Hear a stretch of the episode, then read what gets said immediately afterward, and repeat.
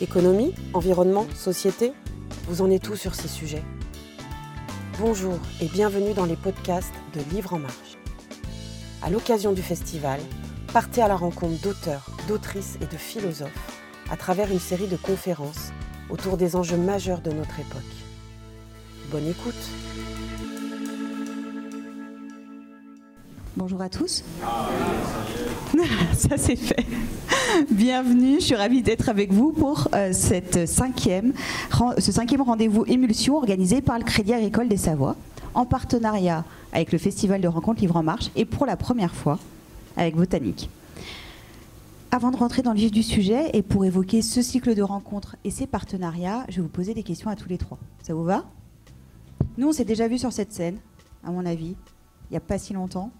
Bonjour à toutes et, à tous. Oui, effectivement, on se voit assez fréquemment, hein, puisque, comme vous l'avez dit, c'est la cinquième, euh, conférence, conférence émulsion, avec notre partenaire euh, Livre en Marche. C'est toujours un, bon moment, euh, que ce soit de la conférence en elle-même, puis le moment un peu plus festif après. c'est le rôle aussi du Crédit Agricole de pouvoir animer son territoire, partant du principe que nous sommes le premier financeur de l'économie, mais que nous, nous devons plus à ce territoire, de telle façon à amener de la réflexion et vous savez que, le groupe Crédit Agricole est lancé dans un projet sociétal d'ampleur, axé sur euh, trois piliers. Le premier pilier, c'est tout ce qui concerne le climat. C'est pour ça qu'on avait fait venir, entre autres, Emma Aziza à Chambéry la dernière fois. Ça a été un grand moment et on a vu que le réchauffement climatique, même si on a eu un mois avec des températures un peu frisquettes, il n'empêche que la température de la Terre est en train de se réchauffer. Il y a le deuxième pilier qui concerne l'inclusion et le bien vivre, le bien vivre ensemble. Et on sait ce qu'il en est aujourd'hui de la société, avec une société qui se cherche, et puis le troisième sujet, c'est tout ce qui concerne la transition agricole et agroalimentaire.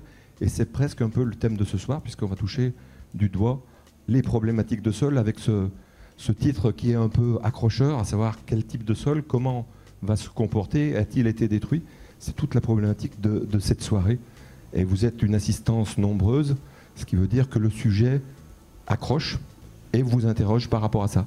Le but du Crédit Agricole, c'est de pouvoir s'interroger, de pouvoir réfléchir, de faire en sorte de conforter nos idées ou, de, les infirmer. C'est le rôle de ce type de conférence. Alors oui, c'est la cinquième, donc on a l'habitude de se voir assez fréquemment, mais c'est aussi la première, la première dans laquelle nous associons une belle entreprise, une entreprise du territoire de la Haute-Savoie, à savoir euh, Botanique. Et c'est avec beaucoup de plaisir que nous l'accueillons aujourd'hui, d'une part sur scène, parce que Botanique, c'est emblématique ça touche aussi le sol, puisque les végétaux se plantent dans le sol. Ah, c'est bien ce que j'ai compris. J'ai des études agricoles, donc il me reste quand même quelques, quelques notions. Euh, donc euh, ben, c'est un plaisir de, l'accueillir et de pouvoir faire ce type de rencontre avec une entreprise et bien sûr Livre en Marche. Merci Eric Vial. Dominique, vous êtes le président du festival Livre en Marche. Alors, pourquoi ces conférences? Pourquoi ces thèmes? Pourquoi ces partenariats? Eh bien, euh, le festival Livre en Marche, qui a lieu sur ce qui s'appelait la commune des Marches en Savoie, on est en Haute-Savoie, donc je précise un peu la géographie, est un festival qui existe maintenant depuis un peu plus de 20 ans et qui, au fil des années, euh, s'est orienté vers euh, tout ce qui est enjeux sociétaux. on voit que le monde est en train de se transformer autour de nous, que ce soit sur le plan politique, sanitaire, environnemental, climatique. Euh, il y a des mutations euh, profondes qui sont en cours, il y a des transformations euh, nécessaires dans nos modes de fonctionnement, dans, nos habitudes, dans notre culture, dans l'éducation. Je parle à Marc-André qui est très sensible à, ce sujet. Et au fil du temps, donc, nous, nous, avons considéré qu'il y avait quelque chose à faire pour essayer de transmettre de l'information. Et comme le dit notre signature, est s'aimer la matière à penser. Et cette matière à penser, on a essayé de l'essaimer d'abord au sein du festival, et puis progressivement, nous avons été sollicités par des acteurs économiques comme le Crédit Agricole des Savoies, mais aussi comme Botanique, pour dire, mais euh, si on veut faire bouger les choses, il faut que le monde économique euh, soit en première ligne pour y arriver. Euh, et, quand on s'appelle Crédit Agricole des Savoies, qu'on sait qu'il y a un Savoyard sur deux qui a un compte normalement à la Banque Verte, on est vraiment en première ligne pour accompagner euh, ces changements. Donc euh, notre mission, notre ambition, bah, c'est d'apporter quelque part de la, nourriture un peu intellectuelle bah, au Crédit Agricole, au, plus grand nombre, au public et, aussi aux entreprises, puisque nous avons créé un, club d'entreprises partenaires avec lesquels nous travaillons sur ces sujets. Et, c'est pour ça que je suis extrêmement content de pouvoir réunir ce soir à la fois le partenaire fidèle qu'est le Crédit Agricole, hein, puisqu'on travaille ensemble depuis plusieurs années, même dans d'autres activités, mais aussi euh, Luc Blanchet et, Botanique, qui est maintenant devenu un, des piliers de, de nos activités. Donc, au-delà du festival, nous organisons des rencontres pendant toute l'année avec le monde économique, mais aussi avec la scène nationale Malraux euh, de Chambéry, où on organise des rendez-vous à penser euh, sur euh, des sujets. Bah, le, dernier, c'était faut-il arrêter de faire des enfants pour sauver la planète? C'est une question que tout le monde se pose, ou beaucoup se, posent. et il y a eu la réponse en plus. Hein, et on a la réponse, mais on vous la donnera à la fin si tout se passe bien. Hein. Voilà, ou bien la, prochaine qui aura lieu le 8 juin, où on fait intervenir euh, Timothée Paric, qui est un jeune économiste qui a beaucoup travaillé sur les problèmes de croissance et de décroissance, euh, et, qui était la semaine dernière d'ailleurs euh, à, la communauté économique européenne pour expliquer ces sujets. Et puis moi, ce que, au-delà de la conférence de ce soir, qui va être passionnante, je n'en doute pas, moi je vous invite aussi à retenir les dates du 30 septembre et du 1er octobre, euh, où vous aurez euh, sur la commune des Marches 14 conférences euh, sur des sujets aussi importants avec des invités prestigieux et ce qui me fait très plaisir aussi beaucoup de jeunesse, beaucoup de jeunes qui s'engagent dans ces transformations. Je ne vous citerai pas de nom parce qu'il nous faudrait beaucoup trop de temps. En tout cas, merci encore Eric et merci à, l'équipe du Crédit École des Savoies de nous accueillir et, de nous permettre de nous exprimer et de contribuer à essaimer la matière à penser. Merci Dominique. Luc, vous, c'est votre première fois, là, dans les rendez-vous émulsion. Vous êtes le président de Botanique et de son fonds de notation. Pourquoi vous vous êtes associé à cet événement C'est la première fois pour un rendez-vous émulsion, euh, mais en fait, ce n'est pas la première fois qu'on travaille avec Libre en Marche, puisque Dominique euh, l'a bien signalé. Et c'est euh, surtout pas la première fois qu'on travaille avec le Crédit Agricole, puisqu'on est une entreprise familiale ancrée sur notre territoire, euh, d'ailleurs, je salue euh, Eric, euh, qui est la deuxième famille fondatrice, Eric Boucher, qui est juste là présent à mes côtés. Et je dois vous dire qu'on est partenaire du Crédit Agricole depuis plus de trois générations. Donc le Crédit Agricole des Savoies, ce n'est pas la première fois qu'on se voit avec l'ensemble des équipes et Eric. Alors on est particulièrement heureux de contribuer à cette soirée parce que Ma Botanique, c'est une entreprise familiale, c'est une entreprise engagée, c'est une entreprise qui a travaillé sur sa raison d'être, et euh, notre raison d'être, euh, c'est notre vocation, c'est ensemble, c'est-à-dire toutes les parties prenantes qui interagissent euh, avec l'entreprise, ensemble retrouver le chemin de la nature. Voilà notre raison d'être.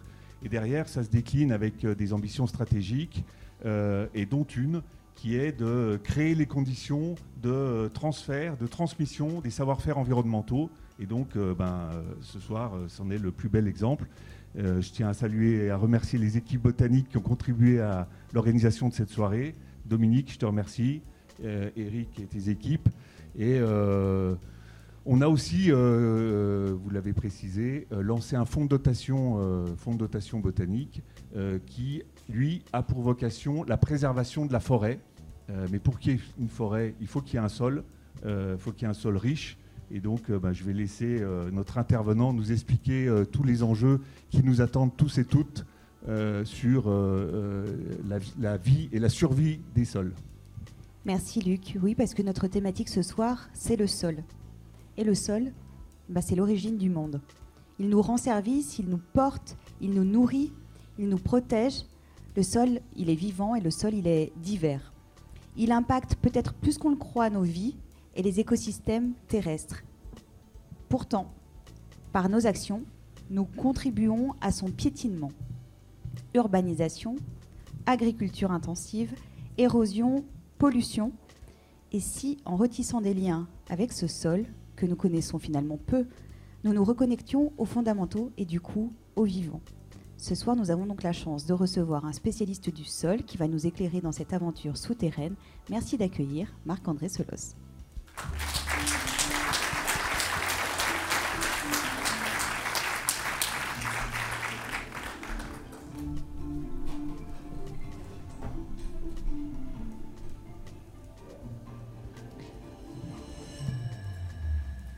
Bonsoir. Bonsoir Marc-André. Alors, merci d'être avec nous ce soir d'abord.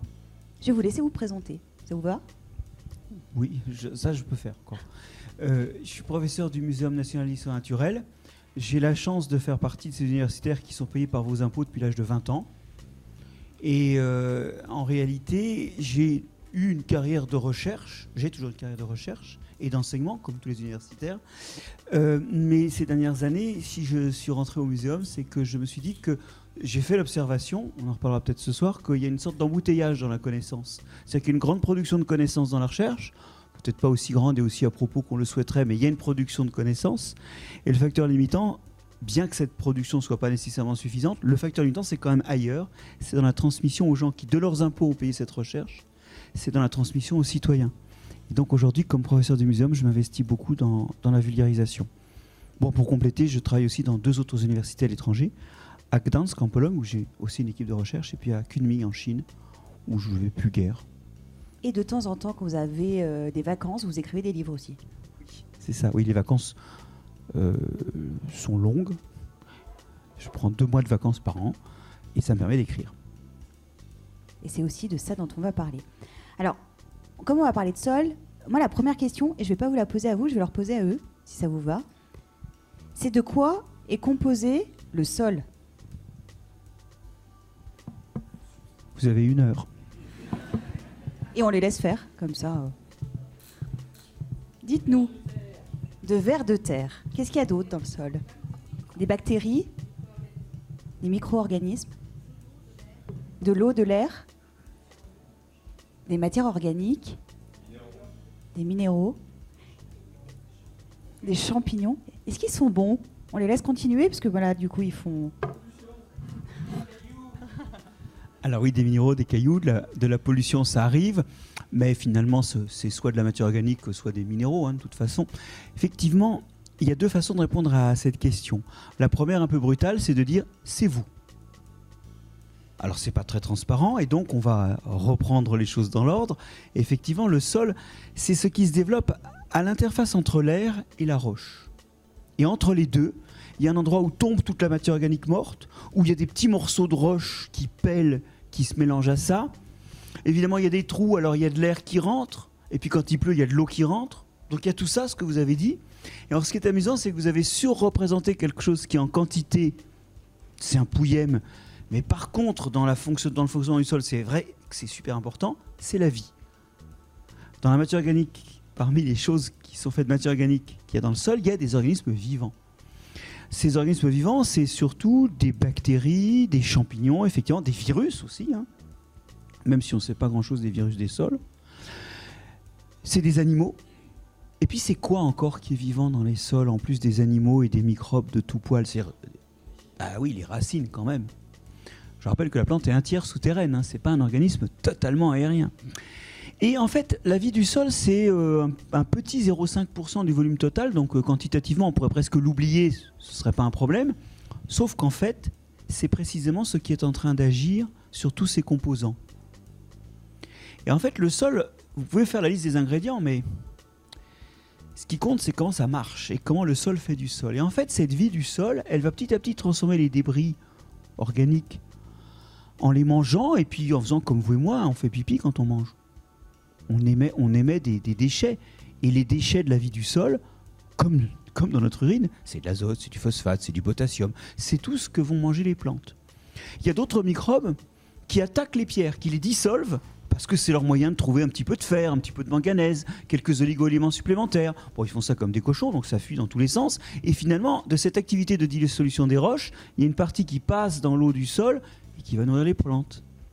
Il y a même des microbes du sol qui sont capables d'utiliser l'azote atmosphérique pour faire leurs protéines. Vous et moi, on respire beaucoup d'azote atmosphérique. Hein. 5-6 litres à chaque inspiration euh, d'air. Euh, 78% de cet air, c'est de l'azote, mais euh, on a quand même besoin de manger de la viande ou des lentilles pour avoir des protéines. Et ben, il y a des microbes du sol, eux, ils font leurs protéines, non pas euh, en allant chercher ça sous une forme déjà existante, mais à partir de l'azote de l'air. Et, ces organismes-là, quand ils meurent ensuite et qu'ils se décomposent, bah, ça va faire des nitrates, de l'ammonium. Bah, de nouveau, ce qu'ils font à l'air, ça finit par faire de la fertilité. Donc on peut redire ça différemment en disant que c'est une accumulation de tas de choses, des gaz, des morceaux de pierre, de organique, qui lentement est en devenir, un devenir qui fait disparaître ces composants en générant de la fertilité. Alors, tout ça, ça explique pas pourquoi j'ai dit à un moment, le sol, c'est vous. Bah, je vais vous dire, votre lien au sol, il est extrêmement intime, parce que la matière qui rentre dans les plantes, vous savez, la fertilité qu'on a fait là, phosphore, de l'azote, du fer, des oligo-éléments de toutes sortes. Ça rentre dans des plantes, ça devient carotte, ça devient haricot. Éventuellement, ça devient bovin, ça devient ovin, ça devient poule. Finalement, vous l'absorbez. Et ça arrive en vous. En fait, il y a un flux de matière qui part du sol et qui arrive à vous. Je dis souvent que le sol, c'est le placenta de l'humanité. Mais vous le sentez, ça. Vous sentez ce flux, ce dont vous êtes fait sort en grande partie du sol. Et d'ailleurs, quelqu'un disait pollution, bah ouais. Quand les sols sont pollués, de métaux lourds ou d'hydrocarbures, bah on finit par en être les victimes. C'est pas bon pour notre santé, car c'est notre placenta. Le sol, c'est nous. Est-ce qu'on a une bonne représentation du sol quand on est là à le regarder comme ça? On vous voit finalement qu'un. Ben là, Pas celui-là, l'autre dehors. Si on, on parlera d'urbanisation, bien sûr. hein. Alors, oui, euh, en fait, le sol, il est souvent vu comme une surface. Quand on parle de droit du sol ou s'asseoir sur le sol, il est vécu comme une surface la plupart du temps. Pour trois raisons. Un, c'est pas transparent, donc euh, les yeux, c'est imperscruptible, comme on dit. On peut pas voir à travers. Bon, mais même si on pouvait voir à travers, le problème, c'est que beaucoup des composants sont petits. Tiens, je vais vous donner un chiffre. Dans un hectare de sol de chez nous, enfin, dans le sol d'un hectare de chez nous, vous avez 3 tonnes et demie de bactéries, 1 tonne et demie de champignons, donc 5 tonnes, 5 tonnes de racines et 1 tonne et demie d'animaux, dont la plupart sont pas visibles à l'œil nu. Hein. C'est pas que des vers de terre, c'est des trucs beaucoup plus petits comme des nématodes, des acariens, des machins très très petits. quoi. Donc en fait, la plupart des choses, même si c'est transparent, vous verriez quelques vers, quelques racines, mais vous ne verriez toujours pas bah, les, 5 tonnes de mi- les 5 tonnes de microbes, par exemple. Au passage, je vous signale que 5 tonnes de racines, plus 5 tonnes de microbes, plus 1 tonne et demie d'animaux, ça fait donc presque 12 tonnes, ça fait entre 150 et 250 moutons, ça dépend de la taille du mouton, à l'hectare. C'est autant ou une fois et demie plus que ce qu'il y a en surface de visible, de masse vivante. Ok? Donc, euh, en fait, même s'il n'y a pas beaucoup en pourcentage de vivants dans le sol, en fait, la vie, elle est dans le sol, dans les écosystèmes terrestres. À moitié ou aux trois quarts. Bon. Et donc, pour en revenir à ça, le deuxième problème du sol, c'est qu'une grande partie de ce qu'on verrait s'il était transparent n'est pas visible à l'œil nu parce que c'est minuscule, c'est trop petit. Hein, une bactérie, c'est un millième de millimètre, un filament de champignon, c'est un centième de millimètre. C'est pas pour les yeux, ça. Donc, Et puis la dernière chose, quand même, c'est que culturellement, c'est sale. Quand on parle de s'enterrer quelque part, ou de, de quelqu'un en disant qu'il est un cutéreux, ce qui d'ailleurs est assez bizarre, parce que quelqu'un qui produit la nourriture des autres, ça peut pas être dévalorisant. Mais bon, quand on dit que c'est un- que quelqu'un que c'est un cutéreux ou qu'on s'enterre quelque part, c'est c'est pas positif. Donc culturellement, en plus, on n'a pas trop envie de regarder ce qui s'y passe. Et d'ailleurs, moi, euh, dans mes études universitaires, j'ai dû attendre de rentrer à l'école des eaux et forêts pour m'apercevoir qu'il y avait un sol. On en parlait vaguement, mais on n'insistait pas. Ça a changé un petit peu, mais peut-être pas assez pour qu'on comprenne à quel point, pas assez pour qu'on s'y intéresse. Bon, il faut pas que je vous dise ça à vous ce soir, vous êtes venus entendre parler, donc je peux pas vous faire ce reproche, mais en moyenne, pour les gens, Est-ce que vous pourriez nous donner des exemples de qu'est-ce qu'ils font tous ensemble ces ingrédients? À quoi ça sert les champignons? À quoi ça sert euh, les bactéries? Euh, à, quoi, ça sert tous ces trucs? Alors, en fait, essentiellement, ça sert à rien que à vivre, quoi, parce que la loi de l'évolution est une espèce de loi complètement aveugle où ce qui se reproduit est là à l'épisode suivant. D'accord? Donc, en fait, c'est des trucs qui arrivent à se reproduire et qui arrivent à être là encore après. Sauf que par leur présence, bah, ils ont des fonctions. Alors, il faut comprendre que la biodiversité, très souvent, on la voit comme une liste d'espèces, mais souvent c'est plus compliqué. Et en particulier, quand vous avez des espèces qui sont à un endroit, bah, elles modifient le milieu. D'ailleurs, l'homme ne- ne fait pas ex- exception à la règle. Il modifie son milieu. Par exemple, il modifie le climat. Donc, en cela, l'homme est profondément naturel. Je dis pas que c'est bien de modifier le climat. Je dis juste que modifier son milieu de vie quand on existe, c'est ce que font toutes les espèces. Je vous ai parlé de bactéries qui utilisent l'azote de l'air, et puis quand elles se décomposent, bah, ça devient de l'azote utilisable par les plantes. Voilà une face. Et du coup, il y a de l'azote utilisable par les plantes dans le sol, alors que normalement, comme il n'y a pas d'azote dans la roche, bah, il ne devrait pas y en avoir dans le sol. Finalement, la présence de tous ces êtres vivants, ça remplit des espèces de des fonctions. Voilà. Et ces fonctions, euh, c'est à la fois des fonctions qui vont faire disparaître la matière organique, donc c'est une sorte de fonction d'épuration, si on veut, hein, techniquement. Vous avez remarqué que quand il n'y a pas de sol, on est obligé de ratisser et de retirer les feuilles mortes, quand c'est gravillonné ou quand c'est bétonné. Quand ça tombe en forêt, du merci, l'ONF n'a pas besoin de, de ratisser les forêts, ça finit par être un... Alors des fois ça prend du temps, des fois il y a une petite couche de feuilles, mais enfin dans une forêt de 150 ans, il n'y a pas 150 ans de feuilles. Donc le sol, il recycle. C'est-à-dire qu'en fait, il prend tous ces débris et il opère ce, cette grande fonction que ton pasteur disait que euh, sans cette fonction, l'œuvre de la mort serait incomplète. Il y aurait des cadavres partout. Et ce qui complète la mort, c'est que ces cadavres, ils sont lentement intégrés, digérés, mangés et qui redeviennent de la fertilité. Donc, vous, avez aussi, je vous- j'en ai parlé, le fait que les roches sont petit à petit altérées. Alors ça, c'est un truc dont on ne se rend pas compte. Mais si on voit un sol en accéléré, avec euh, deux secondes tous les, tous les 100 ans, pour, pour 100 ans, le sol, c'est un machin qui s'enfonce. Pourquoi? Parce qu'en fait, vous avez la vie qui sépare, qui détache des morceaux de pierre, qui commence à les dissoudre. Et cette dissolution fait que la roche, elle, elle pèle dans le sol et les morceaux qui pèlent, ils disparaissent. Très très lentement. Si vous mettez un caillou dans le sol et que vous venez 10 heures après, il n'a pas disparu. C'est pour ça qu'il faut passer le film très vite. Mais en fait, le sol, il est en train de faire. Il est en train de manger la pierre en dessous. Qui devient du sol et puis, puis qui s'en va avec euh, éventuellement un peu l'érosion par le vent ou par l'eau. Et donc, en fait, le sol, il mange la pierre, il s'enfonce. Mais en même temps, je lui dis, le vent et l'eau emmènent un peu de sol. Donc votre sol, normalement, son épaisseur varie pas. Mais il s'enfonce au fur et à mesure qu'il bah, qu'il est entraîné par-dessus. Donc il faut réaliser ça. Le sol, c'est une espèce de, de truc qui est en train de miter le sol si on va à toute vitesse. Enfin, le sous-sol, je veux dire, la roche qui est en dessous. Si on fait vraiment passer le film très vite. Et puis, il y a plein d'autres fonctions. Je, vais en- rapidement en cibler deux, mais je pense qu'on y reviendra. La première, c'est que le sol produit des gaz à effet de serre. La, la vie du sol respire, donc le sol il produit du CO2. Alors, il y a des sols dans lesquels il y a des poches où il n'y a pas assez d'oxygène pour respirer, hein, des sols humides ou des sols après la pluie. Il y a même des sols qui sont complètement inondés. Alors vous allez me dire, bah, quand il y a de l'eau, l'oxygène rentre mal, on ne peut pas respirer. Alors ça, c'est un truc d'organisme de la surface qui croit que respirer, ça se fait à l'oxygène. Parce que c'est vrai qu'en surface, il se passe si peu de choses que finalement, les quelques organismes qu'il y a là, bah, ils respirent tous à l'oxygène.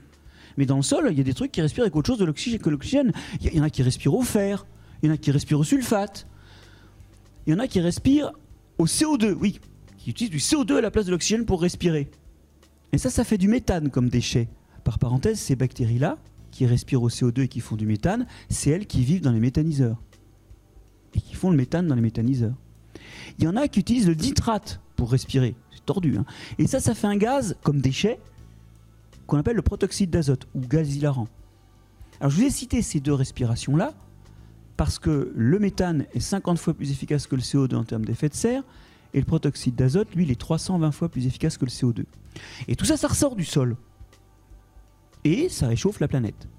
Et c'est bien, tant qu'on met pas trop trop les doigts sur le thermostat, nous, humains, parce que sans cet effet de serre, il ferait moins 50 degrés sur Terre. Et puis une dernière fonction aussi. Tout à l'heure, je vous ai dit que vous étiez nourri du sol. Et je suis certain qu'il y, en a, y a deux ou trois petits malins qui se sont dit Moi, de toute façon, je m'en fous, je bouffe que du poisson et des fruits de mer. Ben, Figurez-vous que la fertilité qui est produite dans le sol, elle sort du sol avec l'eau. Et elle est injectée dans l'océan. Il n'y aurait pas autant à manger dans l'océan si régulièrement il n'y avait pas une partie de la fertilité du sol qui passait dans les eaux et qui allait faire pousser les algues. D'ailleurs, ça vous le savez parce que quand on met trop de fertilité dans les sols à cause de l'engrais, des engrais minéraux, ça passe dans les rivières et ça fait des marées vertes ou des marées brunes sur les côtes. Donc ça, ça nous raconte ce chemin. Dans l'océan, normalement, quand il y a un cadavre, il tombe au fond de l'eau. Et là, il se décompose. Là, ça donne de l'azote, du phosphate que pour utiliser les algues, sauf que c'est entre 5 mètres de fond et 5 km de fond. Donc il n'y a pas de lumière, il n'y a pas d'algues. Le sol, c'est une l'océan, pardon, est une machine à s'appauvrir par l'entraînement en profondeur de tous les cadavres. Ils vont se décomposer après être allés loin de la lumière.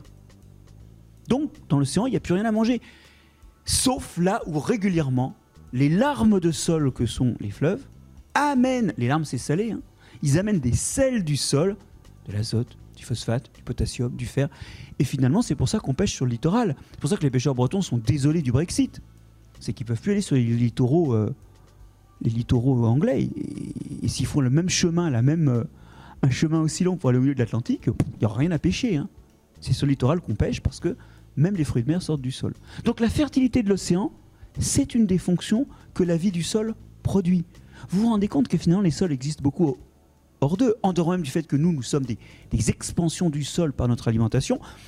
La fertilité des océans, le climat, tout ça, c'est des choses auxquelles contribuent les sols. Et donc la vie des sols, en fait, hein, la vie qu'il y a dedans. Vous venez d'évoquer l'impact du sol sur le climat. Et dans l'autre sens, c'est quel est l'impact du climat sur le sol? Alors, l'an dernier, on a eu un été très sec, hein, ça ne vous, ça vous a pas échappé. Et je ne sais pas comment c'était dans votre région, mais en automne, on a eu des champignons comme, d'habitude, et même ça a été une bonne année dans certaines régions. C'était comment chez vous? Plutôt bien ou? Personne ne veut utiliser son pouce, là?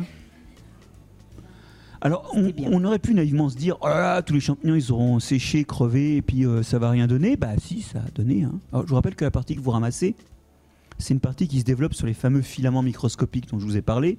Et ces filaments microscopiques, hein, ils sont là toute l'année. Ils accumulent plein de réserves, ce qui fait qu'au moment où ils vont se reproduire, bah, ils font ces gros trucs charnus qui poussent à toute vitesse, comme des champignons. Parce qu'en fait, c'est appuyé sur un réseau souterrain microscopique qui a mis en réserve notamment pendant l'été. Bah évidemment, ça s'est bien passé. Pourquoi? Parce que le sol, il est thermostaté. Bah oui, il y a des petites poches d'air qui sont retenues entre les morceaux de sol. C'est comme du polystyrène expansé. Le sol se refroidit très lentement en hiver et se réchauffe très lentement en été. D'ailleurs, c'est pour ça qu'on met nos caves dans le sol. C'est que c'est thermostaté. Donc, un été très chaud, il sera assez chaud dans le sol, mais pas autant qu'en surface. Un été très sec, alors évidemment, le- l'eau va s'évaporer du sol, mais euh, notamment par le biais des plantes, mais il reste toujours un petit peu d'eau dans le sol. Donc en fait, nos excès de température et de sécheresse dans l'année sont tamponnés dans le sol. Et à court terme, des épisodes comme on a eu l'an dernier, ça fait rien. Alors le problème, c'est qu'à long terme, ça va peut-être finir par faire quelque chose. Mais ça tape beaucoup plus fort sur ce qui est en surface. Parce que là, il n'y a pas le sol pour finalement tempérer les excès de, sécheresse ou de chaleur. Et d'ailleurs, c'est peut-être une des façons dont la vie dans les sols est la plus affectée, c'est que quand les plantes meurent ou souffrent, ceux des microbes qui sont associés aux racines des plantes, que ce soit des parasites ou des microbes qui vivent en bonne entente avec la plante, ceux-là sont perturbés. Mais disons qu'en dehors des microbes qui sont perturbés parce que les plantes vont mal, dans les sols à court terme, il ne se passe pas encore grand-chose. L'inquiétude, c'est à terme. Non seulement parce qu'à terme, les plantes qui sont en surface auront beaucoup plus souffert, donc les microbes associés aux plantes auront souffert, mais aussi parce que finalement, tous ces systèmes y résistent, mais quand même, à force de taper dedans, on va sans doute finir par... euh, Mais en fait, le sol est sans doute ce qui est le moins affecté par le changement climatique chez nous. Vous dites à terme comme si aujourd'hui n'était pas encore impacté. C'est ça. Aujourd'hui, on ne peut pas dire qu'on a des preuves de souffrance des sols. Par contre, on voit qu'un certain nombre de champignons, ça, ça se voit bien, hein, c'est facile à repérer, commencent à remonter vers le nord. On commence à avoir de la, la, la manite des Césars, ce, ce- délicieux champignon méditerranéen, on commence à en voir sortir dans, dans des forêts autour de Paris. Et la zone de culture de la truffe remonte. Donc on sent qu'il se passe des choses. Mais on ne peut pas dire que les sols sont aussi directement affectés que ce qui se passe en surface, qui commence à être drastiquement affecté par le changement climatique. Mais inversement, ces sols, ils ont un rôle à jouer sur le climat. Ça, c'est sûr. Moi, j'ai une question sur les gestes, nos gestes, qui impactent le sol. Et notamment parce que, je ne sais pas si vous avez vu, mais on est dans un endroit qui s'appelle le Crédit Agricole des Savoies. Comment les pratiques agricoles modernes, elles jouent, elles impactent le sol? Alors, euh, on va prendre les pratiques occidentales, hein, parce que on va y revenir. Tout le monde n'a pas forcément fait comme ça. Nous, on fait plusieurs choses qui vont pas, enfin, qui vont à court terme, et c'est pour ça qu'on les fait, mais qui en fait abîment les sols et donc diminuent la capacité des sols à produire plus tard. En fait, pour revenir à des activités du crédit agricole, c'est comme si vous avez un capital et que au lieu d'encaisser juste les intérêts en maintenant le capital, vous commencez à prendre un peu du capital chaque année. Donc, vous avez plus. Mais en fait, à long terme, c'est- un peu suicidaire. D'accord? Et donc notre façon de gérer les sols, elle a augmenté à court terme la production, et d'ailleurs, c'était le cahier des charges dans l'après-guerre, et d'ailleurs à la sortie du 19e, à la sortie du 19e, on avait quand même une famine tous les 5-10 ans en Europe. Ça, ça a disparu. Et après-guerre, on a carrément eu à grande suffisance parce qu'on a trouvé ces méthodes. Mais ces méthodes, on s'en aperçoit maintenant, elles sont ruineuses à long terme. J'en prendrai trois exemples. Le premier, c'est le pire. C'est le labour. Alors, ça paraît curieux hein, parce que le labour, c'est vraiment le geste agricole par excellence. En Occident et un peu en Asie. Parce que les Amérindiens, ils ont bâti d'énormes civilisations sans une seule charrue ni un seul animal de trait. Vous savez que vous n'avez pas d'animaux de trait, hein, vous ne labourez pas. Trop dur. Le labour, bon, c'est génial parce que ça permet de bien mélanger le sol et notamment quand l'eau passe, elle emmène en profondeur toute la fertilité. Ça permet de bien remonter la fertilité. Ça fait des trous donc ça aère le sol et l'eau rentre plus. Trop bien. Et puis ça désherbe, ça désherbe surtout. Trop bien. Sauf que, comme le sol est plus couvert après et que vous l'avez foutu en, en vrac, bah, ça s'érode plus vite. C'est-à-dire que l'eau qui passe entraîne plus vite le sol. Le sol s'érode dix fois plus vite. Et là, au lieu, si maintenant vous passez le film très vite, tout à l'heure sur un sol normal, il y avait de l'érosion, donc le sol, il s'enfonce, mais en même temps, il gagne sur la pierre puisqu'il la mange. Donc le film que je passais très vite tout à l'heure, c'est un sol d'épaisseur constante qui s'enfonce en mangeant la pierre, d'accord? Le sol agricole, c'est un sol qui certes s'enfonce, mais son toit s'enfonce plus vite que sa base. Vous y êtes? Et à la fin, au bout de 5-6 000 ans, bah, ça donne les sols méditerranéens. Quand vous visitez les grandes, les grandes villes euh, de l'Antiquité grecque ou romaine, vous avez des grandes plaines dés- désertiques ou caillouteuses autour. Est-ce que vous pensez vraiment qu'ils ont installé leur ville là où il n'y avait rien à bouffer? Où est Paris? Où est Lyon? Où est Bordeaux? Là où il y a à manger. Et puis, 5-6 000 ans de labour après, eh ben, le sol, il, il s'est érodé tellement qu'il reste plus que le- l'endroit où la pierre s'altère. Un sol caillouteux et improductif. Donc le labour n'est pas une solution à long terme, il augmente l'érosion d'un facteur 10. Bon. Vous allez me dire, on s'en fout, on sera mort. Ok. Mais vous allez voir de quoi vous allez mourir. Le problème, c'est que l'autre grand problème, c'est les engrais minéraux. Les engrais minéraux, ils nourrissent les plantes, elles poussent plus vite, d'accord? Alors, comme on en met beaucoup, il y a des fuites et éventuellement dans l'eau et sur les rivages, ça se passe mal. Mais les engrais, ils posent deux grands problèmes. Les engrais minéraux, hein, parce que évidemment, comme on récolte des choses, on emmène de l'azote et du phosphate chaque fois qu'on récolte, va falloir en ramener dans le sol, puisqu'on laisse pas se décomposer les choses qu'on emmène. On les laisse pas se décomposer sur place. Donc, il faut ramener, bah, typiquement du fumier ou des, ou des déchets ou du compost. Mais quand vous amenez des engrais minéraux, votre phosphate, il vient de loin, donc effet de serre. Votre phosphate, il vient de mines dans lesquelles le dépôt de phosphate s'accompagne de dépôts de cadmium. Donc votre phosphate est bourré de cadmium. Et vous, quand vous mangez des produits qui ont été fertilisés avec des phosphates, donc des engrais minéraux, dont du phosphate de mine, eh ben vous mangez du cadmium. C'est comme ça que les Français mangent 1,4 fois la dose maximale recommandée par l'OMS de cadmium. Tous. Et ça, ça fait des désordres rénaux intestinaux et, et- hépatiques. Alors c'est dur de quantifier dans les maladies euh, rénales, hépatiques ou intestinales des Français ce qui vient de là.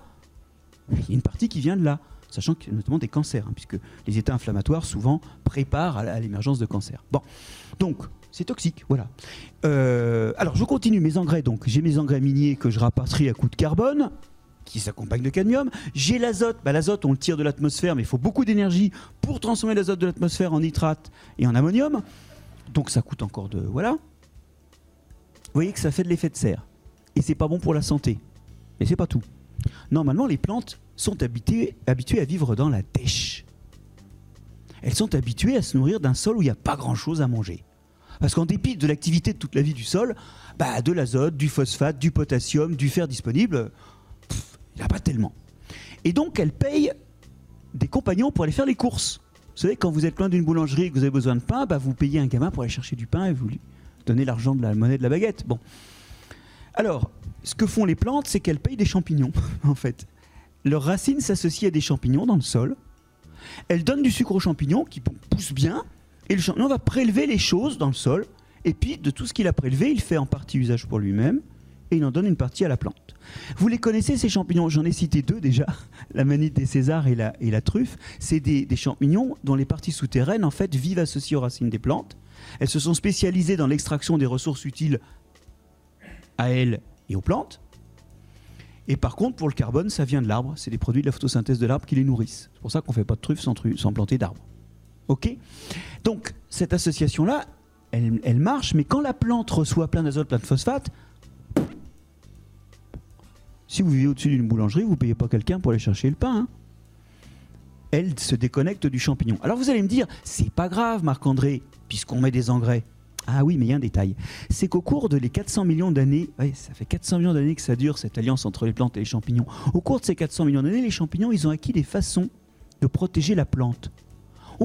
Pas parce qu'ils veulent être gentils avec la plante, hein, mais c'est quand vous mangez ce que la racine vous donne, plus la racine est en bonne santé, plus vous mangez, plus vous faites de descendants. Si par hasard vous avez un trait qui protège des nématodes de parasites du sol, si vous avez un trait qui protège de- des champignons parasites du sol, si vous avez un trait qui euh, permet d'éliminer les racines des plantes concurrentes, bah, la racine, la plante et ses racines vont se développer mieux et vous aurez vous-même un meilleur développement et plus de descendants. Donc ils ont acquis des, des façons de protéger les plantes qui les protègent eux-mêmes, au fond, qui les nourrissent mieux. Et donc, quand vous enlevez les champignons mycorhiziens, les plantes deviennent plus sensibles aux maladies. Et ça, ça a été masqué parce qu'au moment, au moment où émergeaient les engrais, on a vu émerger les engrais minéraux, j'entends, hein, parce que les engrais organiques, il y en a toujours eu. Au moment où sont émergés les engrais minéraux, émergeait aussi tout un tas de pesticides, bactéricides, fongicides, insecticides, qui ont masqué cette sensibilité accrue aux maladies. Et donc, on a plus besoin encore de ces produits-là. Et ces produits-là, c'est mon troisième item. Donc, j'ai dit labour, hmm, pas bon à long terme. Les engrais minéraux, pas très bons ni pour la santé, ni pour le climat, ni, finalement pour euh, la défense des plantes. Bizarrement, hein, ce qu'on mange peut nous rendre plus fragiles. C'est vrai pour les plantes aussi. Le troisième point, c'est bah, tous ces produits que l'on met sur la plante et qui finissent dans le sol. Oui, parce qu'ils finissent dans le sol. Regardez la chlordécone, par exemple, hein, ce, ce- cet insecticide qui a été utilisé dans les Caraïbes, c'est 700 ans le temps de vie dans les sols. Et je vais vous dire, c'est 700 ans, non pas pour que ça se dégrade, c'est 700 ans pour que ça sorte.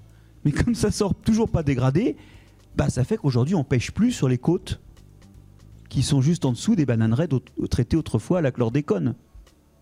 Euh, Étudiez bien ça parce que ça nous rappelle ce chemin qui va des sols dans les océans de nouveau. Donc en plus, ça peut polluer autour. Et finalement, on se retrouve à payer, nous, des impôts locaux pour nettoyer l'eau des pesticides ou des résidus de pesticides qu'elle contient. Puis des fois, on découvre, comme récemment, avec la chlorothalonide, qui était un pesticide qui est maintenant interdit, mais qui a fait un dérivé qu'on ne connaissait pas. Et le dérivé, il est super toxique. Et on découvre que voilà, la moitié des eaux potables de France, en fait, sont pas potables parce qu'il y a ce dérivé qu'on ne connaissait pas. On se retrouve, nous, à payer. Et ça suffit pas, visiblement, parce qu'il y a des fois où on connaissait pas les, pro- les produits dérivés toxiques. On se retrouve à payer des impôts locaux pour nettoyer l'eau, alors que normalement, le sol nettoie l'eau.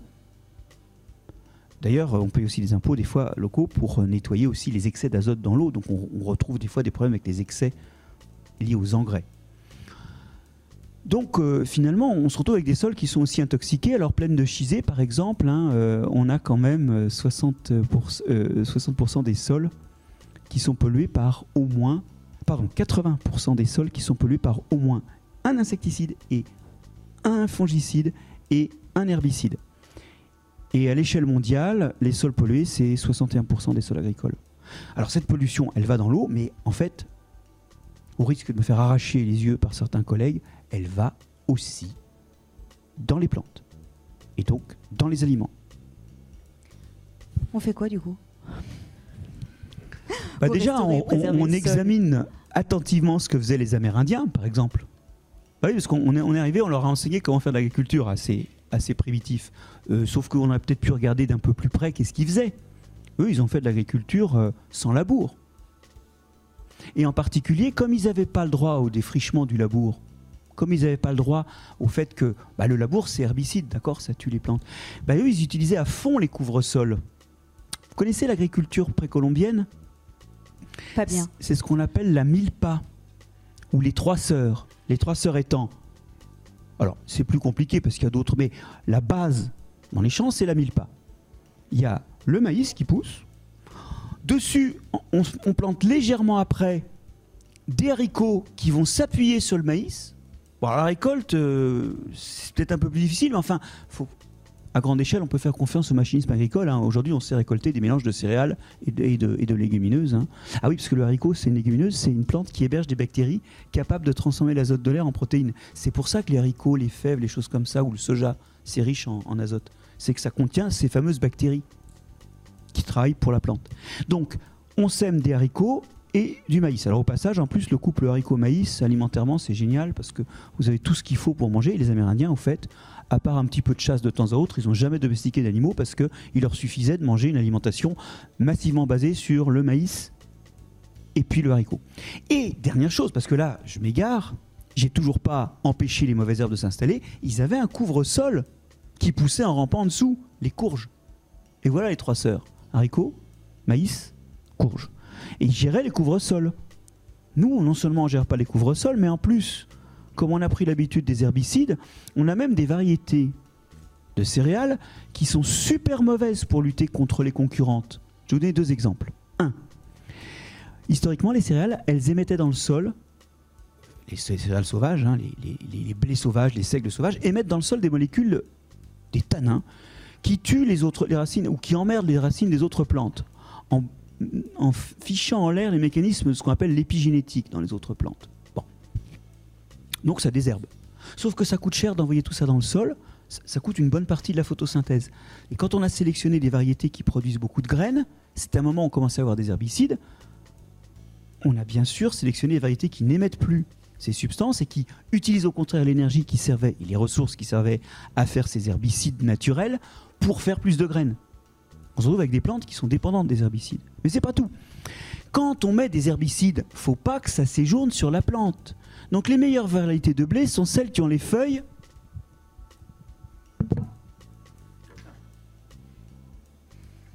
parce que les gouttes perles dessus descendent et vont s'écrabouiller sur les mauvaises herbes qui sont en train de pousser en dessous. Ouais, mais si vous avez les feuilles redressées, vous faites pas d'ombre. Donc vous laissez place à la concurrence. Vous y êtes Et aujourd'hui, il y a des gens qui développent des variétés de blé avec des feuilles comme ça. J'aime bien vous voir faire tout ça. Des feuilles qui montent et qui couvrent le sol. Bon, c'est des détails. Mais euh, vous voyez qu'en fait, dans nos pratiques, en plus, on a créé des. Enfin, on a maintenant des variétés de plantes qui sont dépendantes de, ces gestes. Donc, euh, voilà, voilà. Il y a des façons de faire différemment. Il y a des façons de récupérer sur le matériel végétal des propriétés intéressantes qu'on a perdues. Il y a des façons d'utiliser, euh, de composer le champ avec des couvre-sols. Et d'ailleurs, en Asie, il y a des, il y a des couvre-sols permanents, hein, des arachides rampants qui sont des plantes qui fixent l'azote de l'air grâce à des bactéries aussi, et qui, qui rampent comme ça. Et en fait, on sème directement dessus tous les ans. Et ça commence chez nous. hein. On commence à avoir des couverts semi-permanents, ou qu'on renouvelle tous les 3-4 ans. Dites-moi si je me trompe, de trèfles, de certains trèfles. Donc, il y a des, tr- des stratégies comme ça. Il y a de l'agriculture sans labour en France. Donc alors voilà, c'est pour dire qu'il y, a- y les itinéraires techniques, les choix d'espèces et puis les, les variétés. Et effectivement, il y a en France des gens qui ne labourent pas.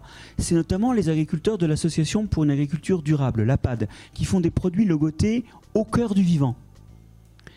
Et euh, ces gens-là, alors, ils labourent pas, et ça trois effets positifs au moins. Un, les trous du sol sont ceux faits par les vers de terre, par les racines qui meurent, par les, par les petites bactéries qui se déplacent. Ces trous-là sont des trous très stables. Parce qu'après le labour, les trous, ils s'écroulent. Mais là, c'est des trous qui sont enduits de restes de racines, enduits de mucus de vers de terre. C'est des trous très stables. Donc, c'est des sols qui stockent bien l'eau. Comme ils sont pas, qui- comme ils sont pas violemment aérés, la respiration se fait, mais elle est plus lente. La matière organique dure plus longtemps. Donc, c'est des sols plus riches en matière organique. Ce qui a deux effets. Un, la matière organique, ça retient l'eau. 1% de matière organique en plus dans le sol, 10 mm d'eau retenue. On aimerait bien en avoir beaucoup hein, dans nos sols. Ah bah oui, mais on laboure. Quand on laboure, on aère et on encourage la respiration des survivants au labour. Et les sols agricoles ont perdu depuis 1950 la moitié de leur matière organique en Europe. La moitié. Et ça, c'est autant de capacité à retenir de l'eau en moins. En plus, la matière organique du sol, bon alors, je vais vous le faire. C'est ça. Vous êtes prêts? Je vais vous faire quelque chose que vous n'avez jamais fait de votre vie. Voilà. C'est ça. Alors, ça, ça retient l'eau. Hein. Vous savez que le mucus qu'on a dans le nez, il retient l'eau, puisque même il le retient tellement que des fois en hiver, quand il y a beaucoup de condensation, ça commence à. Il y a tellement d'eau dedans qu'il commence à s'écouler. C'est la goutte au nez. Bon. Mais ça, c'est aussi un truc assez collant, non? Une fois qu'on l'a retiré, le morceau, ben.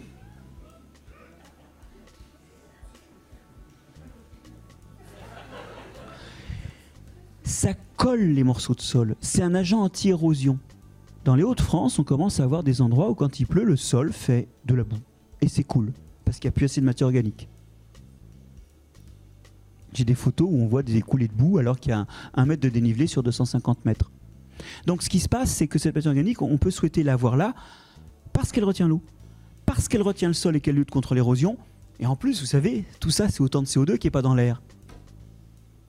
C'est un puits de carbone, c'est du stockage de carbone. Donc on en a vraiment envie.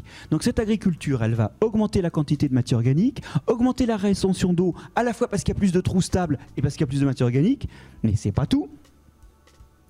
Ce sol-là, c'est un sol où la vie est plus active parce que vous déchirez pas les filaments de champignons quand vous travaillez le sol, vous mettez pas les vers à l'air libre. Vous avez déjà vu des oiseaux derrière, un, derrière une charrue ou derrière un système pour griffer le sol. Ils sont là en train de décimer la vie du sol. D'accord? Donc vous avez beaucoup plus de vie. Alors il y a juste un problème. C'est qu'à un moment, il faut défricher. Notamment quand vous allez planter votre culture finale, là, hein, vous allez planter, bah, il faut enlever tout ce qui traîne. Comment fait-on? Ces formes d'agriculture sont nées avec les premiers herbicides.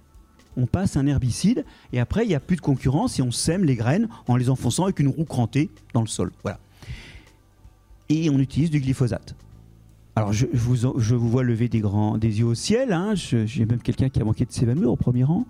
Euh, en fait, malgré le glyphosate, ces formes d'agriculture, on a 25% de vie en plus dans le sol. Ça veut dire que le labour est plus grave que le glyphosate et que dans l'ordre des priorités par rapport au sol, la sortie du labour est plus importante que la sortie du glyphosate. Celui, le glyphosate, c'est très mauvais pour les champignons associés aux racines des plantes, c'est très mauvais pour les herbes de terre, donc l'étape suivante, ce sera de s'en passer. Mais vous savez, vous allez me dire, ouais, ouais, bah alors je préfère l'agriculture bio. Non, non, non, non, non. L'agriculture bio, elle a une vertu qui est de ne plus utiliser certaines molécules toxiques, oui, mais elle laboure. Et les sols en bio sont pas forcément plus vivants, excusez-moi, mais c'est les faits, qu'en conventionnel. Le bio, ou l'agriculture dite de conservation, on va donner son nom. Le bio, c'est 12% de la surface agricole utile. L'agriculture de conservation qui laboure pas, c'est 4%. Ce sont des pas dans la bonne direction, mais des pas incomplets. Et il faut que collectivement, nous gérions demain, par le biais d'une recherche, puis d'aide à la conversion, que nous gérions les pas suivants. Mais vous voyez, il y a des imperfections parce que euh, dans le bio, on gère la santé humaine et, celle de l'agriculteur. Dans l'agriculture de conservation, on gère la santé des sols. Un jour, il faudra qu'on arrive à gérer les deux. Néanmoins, il y a déjà des gens qui travaillent sans labourer. Et aujourd'hui, certains expérimentent des cultures qui gèlent en hiver dans les régions où il fait froid. Et là, il n'y a plus besoin de glyphosate. Vous plantez un truc qui gèle, c'est nickel en février. D'autres utilisent l'élevage il lâche des bestioles qui broutent tout avant les semis. Alors c'est difficile dans une agriculture qui a spécialisé les régions entre élevage et agriculture végétale. Mais il y a une certaine complémentarité à retrouver parce que je rappelle que les animaux, c'est eux qui font le fumier et éventuellement c'est eux qui peuvent entretenir le couvert, c'est-à-dire raser ce qui a poussé avant le semis suivant sans utiliser d'engrais. Donc il y a des perspectives pour demain faire une agriculture dite de conservation sans glyphosate. Mais d'ores et déjà, il y a des agriculteurs qui ont trouvé que leur sol allait pas bien et qui ont déjà pris une mesure, je laboure plus. On vient de parler agriculture, je voudrais qu'on parle un petit peu de la construction. Comment la construction elle impacte le sol? Dans ce qui vient de précéder, on était un peu en train de montrer l'agriculture et l'agriculteur comme problème. En fait, les agriculteurs ne tuent pas les sols et contrairement à une euh, rumeur répandue, il n'y a pas de sol mort en France. Enfin, si, il y en a, mais justement, pas de sol agricole mort. Ça n'existe pas, ils sont tous vivants. Moins, certes, c'est-à-dire qu'il y a moins d'organismes, donc les fonctions qui font la fertilité, qui font les trous du sol, ces fonctions sont amoindries, mais ils sont vivants encore. Les sols morts, c'est une histoire de citadins. C'est les gens qui bétonnent, c'est les gens qui bitument. C'est le Grand Paris. Le Grand Paris, c'est une tuerie de sol. C'est ça qui tue les sols, c'est l'artificialisation. Alors là, on tombe dans un sujet un peu chaud, hein, puisque vous savez que le gouvernement. Alors, c'est marrant parce que, en fait, je vais vous le décrypter euh, cash. hein. Quand le gouvernement a été convaincu de faire voter une loi zéro artificialis- artificialisation nette, on dit ZAN, pour faire court. Dans le cadre du, paquet euh, climat et résilience, en fait, ils ne sont pas du tout. Ils étaient tellement nuls en pédologie et en sol qu'ils se sont pas rendus compte ce que ça voulait dire. Et donc, ils ont, on a voté un système où en, en 2050, on pourra plus artificialiser, c'est recouvrir des sols, sans en découvrir autant. Ce qui veut souvent dire qu'en fait, on ne pourra plus du tout artificialiser. Voilà. Avec un objectif que chaque commune diminuera d'un facteur 2 son artificialisation à mi-temps en 2032. Vous y êtes des, crues progressives. Qui est injuste parce que finalement, si vous n'avez pas artificialisé ces 15 dernières années, ben, vous avez fait 0, donc 0 que divise 2, vous avez droit à 0 d'ici 2032. Alors que si vous êtes comporté comme des gougnafiers, Paris peut gagner deux ou trois fois sa surface encore, hein, avant d'arrêter d'artificialiser. Bon, bref, Euh, revenons là-dessus. Euh, cette loi-là, quand on a commencé à voir ce que ça faisait, ben, ça a provoqué une levée de boulier. Et vous êtes au courant de ça. Tant que les biologistes ont dit, et les gens qui étudient les sols ont dit, il faut arrêter d'artificialiser, ça n'a pas percé le sommet de l'actualité. Pourtant, il faut que vous sachiez que vous vivez dans un pays où l'artificialisation est explosive, elle est complètement découplée de la démographie. Nous avons, depuis les années 70, en 50 ans, artificialisé 50% de la surface agricole, soit la surface de PACA de terres productives qui ont été bétonnées en 50 ans. Alors ça c'est gravissime hein, parce que euh, quand vous débétonnez, vous ne pouvez pas retrouver la fertilité, vous ne faites pas des champs de blé tout de suite. hein. Et d'ailleurs souvent, quelqu'un parlait de pollution, bah, vous découvrez que sous la ville, eh ben, il y a des hydrocarbures, ah, bah, il y a des, des- des- des- des métaux lourds et donc il faut d'abord dépolluer. En fait, nous, nous artificialisons à une vitesse qui est incompatible avec le fait que le changement climatique qui arrive va faire que la productivité va, jusqu'à ce qu'on trouve des bonnes variétés, des bons itinéraires culturels éventuellement, la productivité va baisser et qu'on va avoir faim. Parce que euh, un moment, ça va cesser l'exportation de denrées alimentaires entre pays qui ne sont pas à suffisance. C'est ça le truc. C'est que vu le changement climatique, il faut arrêter d'artificialiser. Or, cependant que avec quelques autres, nous publions des tribunes qui ne passaient jamais dans le monde papier, mais toujours dans le monde en ligne, pour dire attention, attention, attention. Quand par contre le politique s'est emparé de la chose pour dire ah non non non non non non on peut pas parce qu'on peut plus faire de logements sociaux parce qu'on pourra même pas faire de pistes cyclables me disait un élu vert d'une commune parce qu'il y a un vrai problème dans notre mode de développement des communes et des collectivités territoriales. Mais c'est un problème collectif hein, c'est pas que le problème des élus. Quand eux ont commencé à faire du barouf bah déjà bon le Sénat a commencé à dévisser à désinguer par plein d'exceptions à totalement dévitaliser la loi et là j'apprends aujourd'hui que le gouvernement euh, propose des systèmes d'exception pour les petites communes et en fait, euh, bon, bah, ça va continuer comme avant. C'est toujours cette connerie. Pas plus d'un degré 5. Pas plus de 2 degrés 5. Pas plus de 3 degrés 5. Pas plus de 4 degrés 5. Vous souriez, mais c'est vous qui votez. Et moi. Et euh, c'est ce qui est en train de se passer. Alors même que 10% de la surface agricole utile enfouie sous du béton ou du bitume depuis 1970, les villes sont au milieu des zones les plus productives. C'est donc pas 10% de la capacité à produire, mais je ne sais pas combien, mais je dirais bien 15 à 20% de la capacité à produire qui a disparu. Oui, 15 à 20%. Et après on me dit, Marc-André, avec tes histoires d'agriculture euh, qui labourent pas, la production risque de chuter de 10%. Bah ouais, alors, on continue d'artificialiser? Il y a un vrai problème de vision globale. Et alors, c'est pour ça que je suis ravi de parler avec vous ce soir, parce que je ne veux pas juste ag- agiter les monstres. Vous sentez que l'agriculture de conservation est un premier pas dans une bonne direction. Vous sentez que la loisane est une, un pas dans la bonne direction. Il y a moyen d'espérer. Sur le sol, nous n'avons rien fait d'irrémédiable. Mais il faut qu'on s'y mette. Et on ne s'y mettra que si on a une compréhension globale de ce qui se passe dans le sol et des enjeux. Et c'est pour ça que je suis extrêmement content hein, d'être avec vous ce soir pour essayer de vous dire ce que je ce que j'en conçois. C'est parce qu'on n'a pas conscience qu'on réagit pas plus rapidement. Je pense qu'il y a de la bonne foi dans le fait que des fois on achète un produit moins cher sans se rendre compte qu'en fait on est en train de l'arracher de la bouche de ses enfants parce que la façon dont il est produit ne permettra pas à nos enfants de marcher de la même façon. Des fois on le fait de bonne foi. Parce que justement l'ignorance tue. Et quelque part on peut se demander pourquoi l'école n'arrive pas mieux à transmettre les valeurs importantes de ce que ça veut dire être vivant et, gérer des écosystèmes. Alors je ne l'ai pas amené, mais d'habitude, j'agite à ce moment-là mon l'outil avec lequel moi je gère les écosystèmes, que je partage sans doute avec beaucoup d'entre vous, c'est la carte bleue. C'est ça qui gère les écosystèmes. C'est facile de dire que les agriculteurs font des saletés ou que les aménageurs font des saletés. La question, c'est à un moment, vous payez un produit. Bon, bah, vous cautionnez ce que ça impliquait d'artificialisation ou de, pesticides dans le sol. Vous et moi, en fait, on a un pouvoir de décision aussi. Du coup, si vous le prenez en négatif, bon, bah, vous retournez pleurer à la maison en disant qu'est-ce que j'ai fait de ma vie et de ma carte bleue? Mais si vous le prenez en positif, demain, votre carte bleue, elle peut, elle peut faire les choses mieux. Si vous savez un peu comment Enfin, quelles sont les choses importantes et comment piloter ça. Et, donc l'ignorance peut tuer parce qu'effectivement, le changement climatique ou l'artificialisation tueront. Mais ça peut aussi, à l'inverse, hein, la, connaissance peut permettre de se débrouiller un peu mieux. Je ne dis pas qu'on sait tout et qu'on fera tout bien, mais euh, ça vaut mieux que d'acheter aléatoirement des produits sans trop savoir qu'est-ce qu'ils impliquent sur l'environnement et surtout pour notre descendance.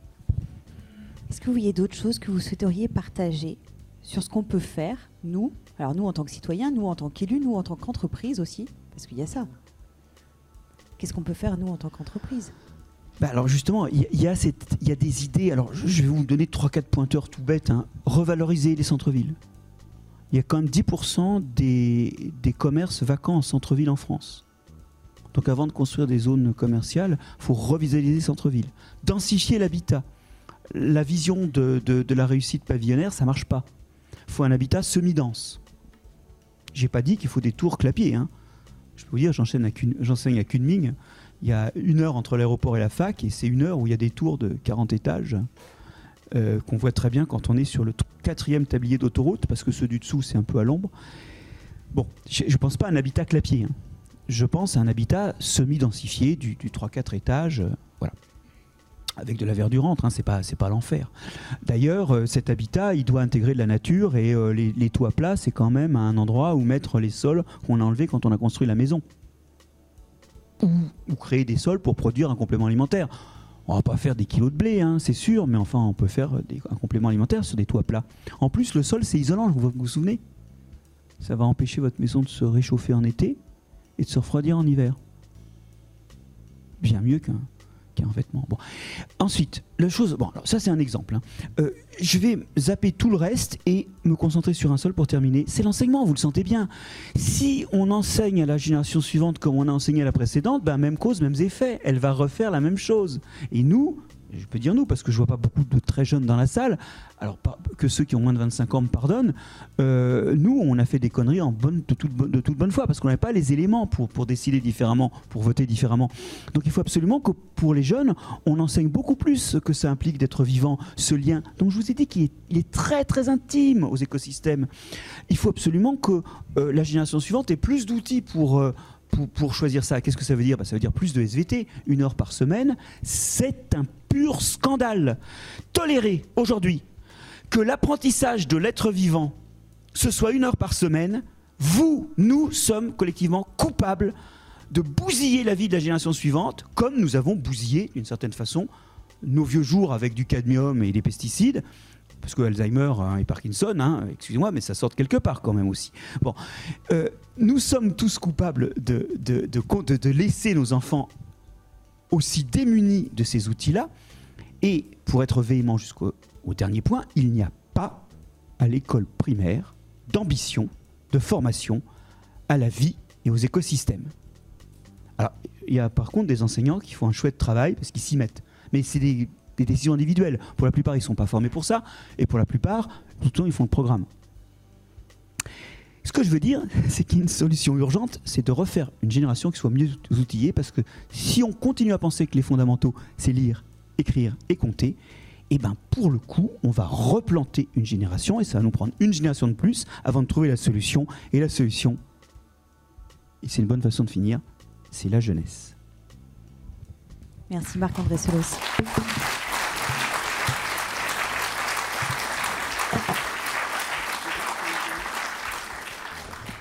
C'est à vous, puisqu'il nous reste encore euh, quelques minutes pour vos questions, si vous en avez à, Marc-André. Vous me faites un signe.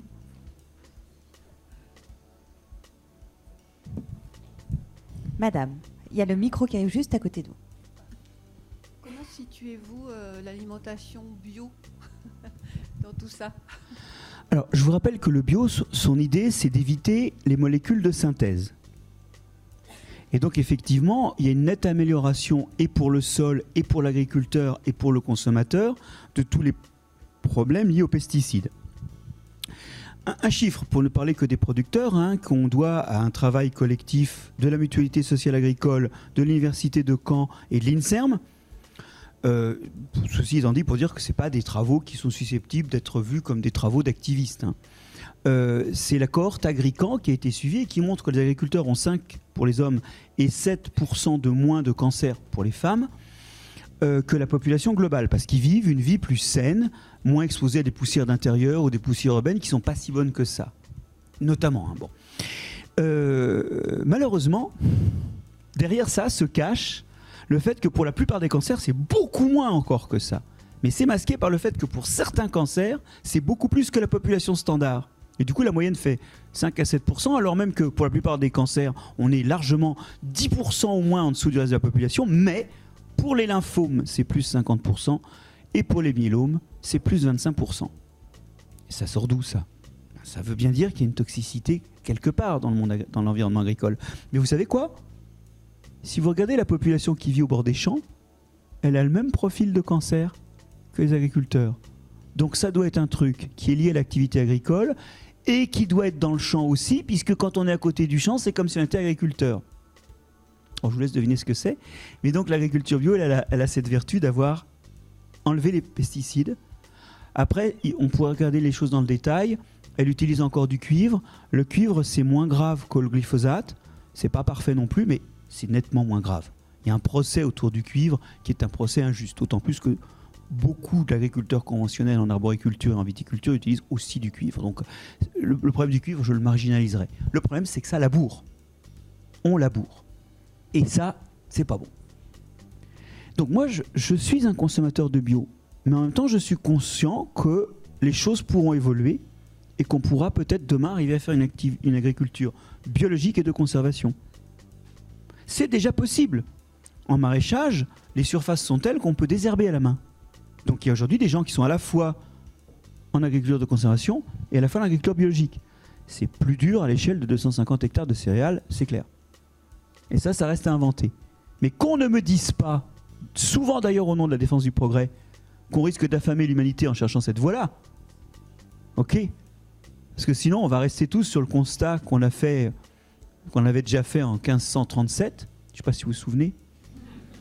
Les plus vieux se souviennent, on avait dit, de toute façon, vu le nombre de gens qui sont écrasés en essayant, l'humanité ne volera jamais.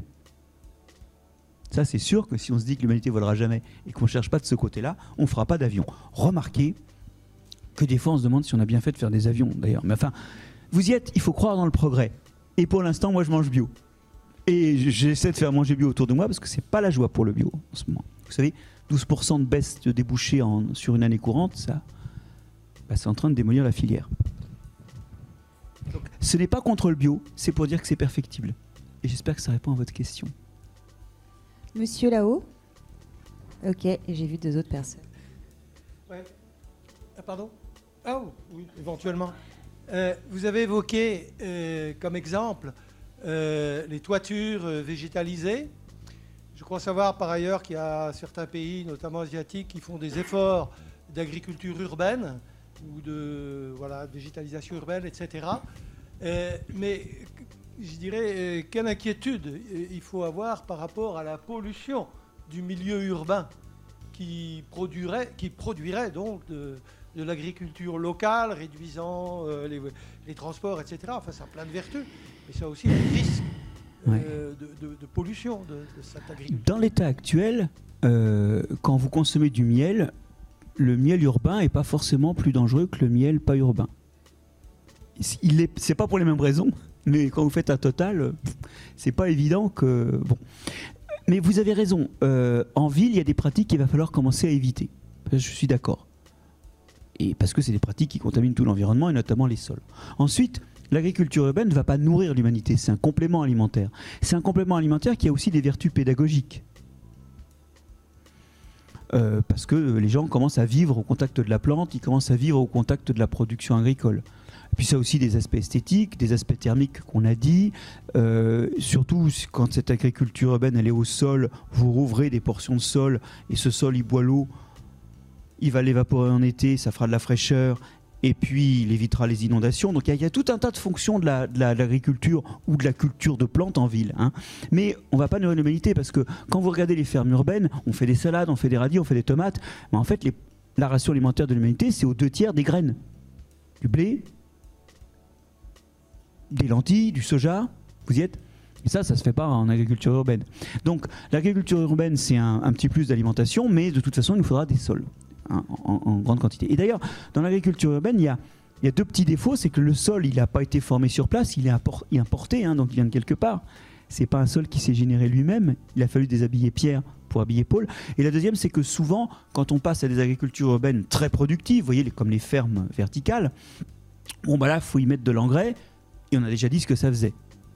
C'est coûteux en effet de serre. Et c'est vouloir réinventer technologiquement un outil qu'on a, enfin qu'on avait avant de l'artificialiser dans certains coins, mais qu'on a encore dans d'autres coins, c'est le sol. Donc, je crois à la végétalisation de la ville, mais je sais bien que la nourriture ne viendra pas massivement des fermes urbaines et que quand elle en vient, je parle des fermes urbaines, pas de toits végétalisés ou de jardins productifs de, petits fruits ou de choses comme ça. Quand elle en vient, c'est pas forcément beaucoup plus écologique. Hein. La production intensive de nourriture en ville, c'est pas, ça me paraît pas une solution. Je ne sais pas si c'est dans ce sens quelle est votre question.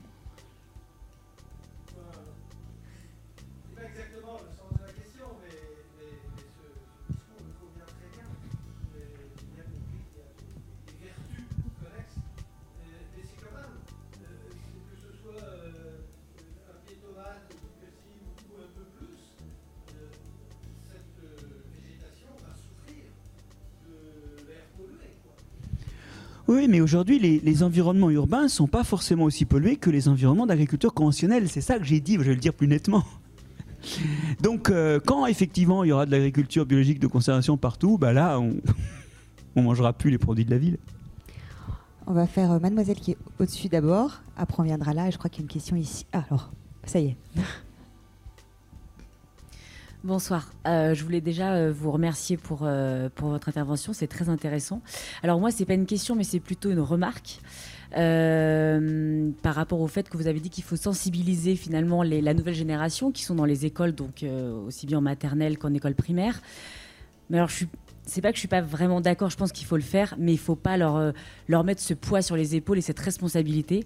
Parce qu'aujourd'hui, on a des maires, des personnes qui sont au gouvernement, des chefs d'entreprise qui sont pas encore à la retraite et qui ont en fait un pouvoir et, euh, un devoir finalement de faire, de, déjà changer les choses. Euh, donc ça, c'est, je pense que c'est, faut pas attendre et, mettre tout l'espoir dans la nouvelle génération, parce que justement, on peut leur montrer l'exemple en, faisant les changements déjà actuellement. Euh, et il y a autre chose, c'est qu'aujourd'hui, on est tous, enfin, quand je dis nous, les grosses entreprises, les multinationales sont. Euh, euh, il y a l'appât du gain. Donc, par exemple, je prends euh, typiquement ce que vous avez dit concernant le fait, par exemple, les programmes immobiliers qui vont acheter à certains terrains, enfin, prendre des terrains agricoles qui sont maintenant constructibles pour pouvoir faire des nouveaux projets immobiliers. C'est beaucoup plus rentable pour eux de faire ça que de détruire un bâtiment qui est complètement qui est vieux et de reconstruire derrière. Donc en fait, c'est je trouve, à mon sens, euh, les multi, enfin les grandes entreprises, c'est à eux de montrer l'exemple et c'est à eux en fait de, de, de faire, euh, de, enfin, d'être acteurs finalement dans, pour préserver le sol, pour préserver l'environnement. Et en fait, ça, ça va pas, ça ne se fera pas. Oui, mais, euh, il ne faut pas chercher qui est responsable. Il faut tous gérer notre part de responsabilité. Et si jamais vous avez envie d'acheter un pavillon, enfin de, monter un pavillon, ça va pas non plus. Mais, mais je suis tout à fait d'accord avec vous. Alors, il y a deux choses. Mais au fond, je suis d'accord. Vous allez voir. Euh, la première, c'est cette histoire de l'éco-anxiété et du poids qu'on fait poser sur la génération suivante. Alors, vous avez vu que dans mon discours, je vous ai montré quand même qu'il y avait des perspectives de solutions au moins partielles. Hein. ça n'a jamais été un discours pour dire c'est l'horreur c'est pas un discours collaptionniste. Hein, c'est un, discours où on voit qu'il y a des solutions. Et moi, je dis souvent, notamment quand je vais dans des lycées, que euh, c'est vrai que nous avons failli, notre génération a failli à transmettre ce qu'elle avait, ça c'est sûr. Hein. Ma génération en tout cas, vous, êtes plus jeune que moi, donc vous pouvez vous mettre en, en retraite ce jugement, mais ma génération a failli à ça. Mais en même temps, elle a fait une chose qui est cette énorme boîte à outils, d'accord qui est la compréhension écologique ou aussi la compréhension de notre santé, de notre lien au milieu, on a généré une boîte à outils énorme et j'ai essayé de vous montrer qu'une partie de cette boîte à outils était déjà appliquée, par exemple, par certains agriculteurs. Donc, à côté de l'éco-anxiété qui monte euh, par rapport aux jeunes, il faut leur dire qu'il y a aussi, on a généré de nos impôts, je vous le disais au début, une boîte à outils et qu'il y a des solutions d'espoir. Bien. Alors maintenant, prenons les plus vieux. Ce que vous me dites, c'est qu'il faut aussi que les plus vieux évoluent. Alors, pardonnez-moi, mais là, si vous avez la recette, je vous invite dans le, dans le restaurant le plus cher de Paris que vous choisirez. Mais moi, ce que je vois, c'est qu'en 40 ans de lutte personnelle, je n'ai rien vu évoluer chez les vieux. Les seuls que j'ai vu changer, c'est les jeunes. Bah oui, parce qu'ils n'étaient pas là avant, ils sont apparus entre-temps. Et je, je fais partie des gens qui se préoccupent énormément de la sensibilisation des plus âgés aussi. C'est pour ça que je suis là. Si j'y croyais pas, je ne serais pas là. Mais je pense que la marge d'application n'est est pas la même que sur la page vierge que représente une jeune cervelle. Et ça, c'est important. Parce que du coup, euh, je pense que notre de levier essentiel, c'est l'éducation. Même si on peut essayer sur les plus âgés aussi. Je voudrais terminer en... euh, vous avez soulevé le problème euh, de nos élus. Euh, à la fin, vous avez dit et, des grandes entreprises, oui. Alors, le marché, ça se régule. Un jour, on a fait des, lois antitrust. On les a faites, oui ou non? Ça a existé, ça. Ça existe encore. hein. La Commission européenne se charge de ça. Ça se régule, un marché. Le vrai problème, c'est de faire croire aux gens qu'une carotte conventionnelle est moins chère qu'une carotte bio. Parce que oui, à la caisse, elle est moins chère. Mais vous allez être obligé de payer de vos impôts locaux pour traiter l'eau, vu la façon dont elle a été produite. Aujourd'hui, c'est pas pour rien que les boîtes qui produisent de l'eau, elles payent les agriculteurs à se convertir en bio. hein.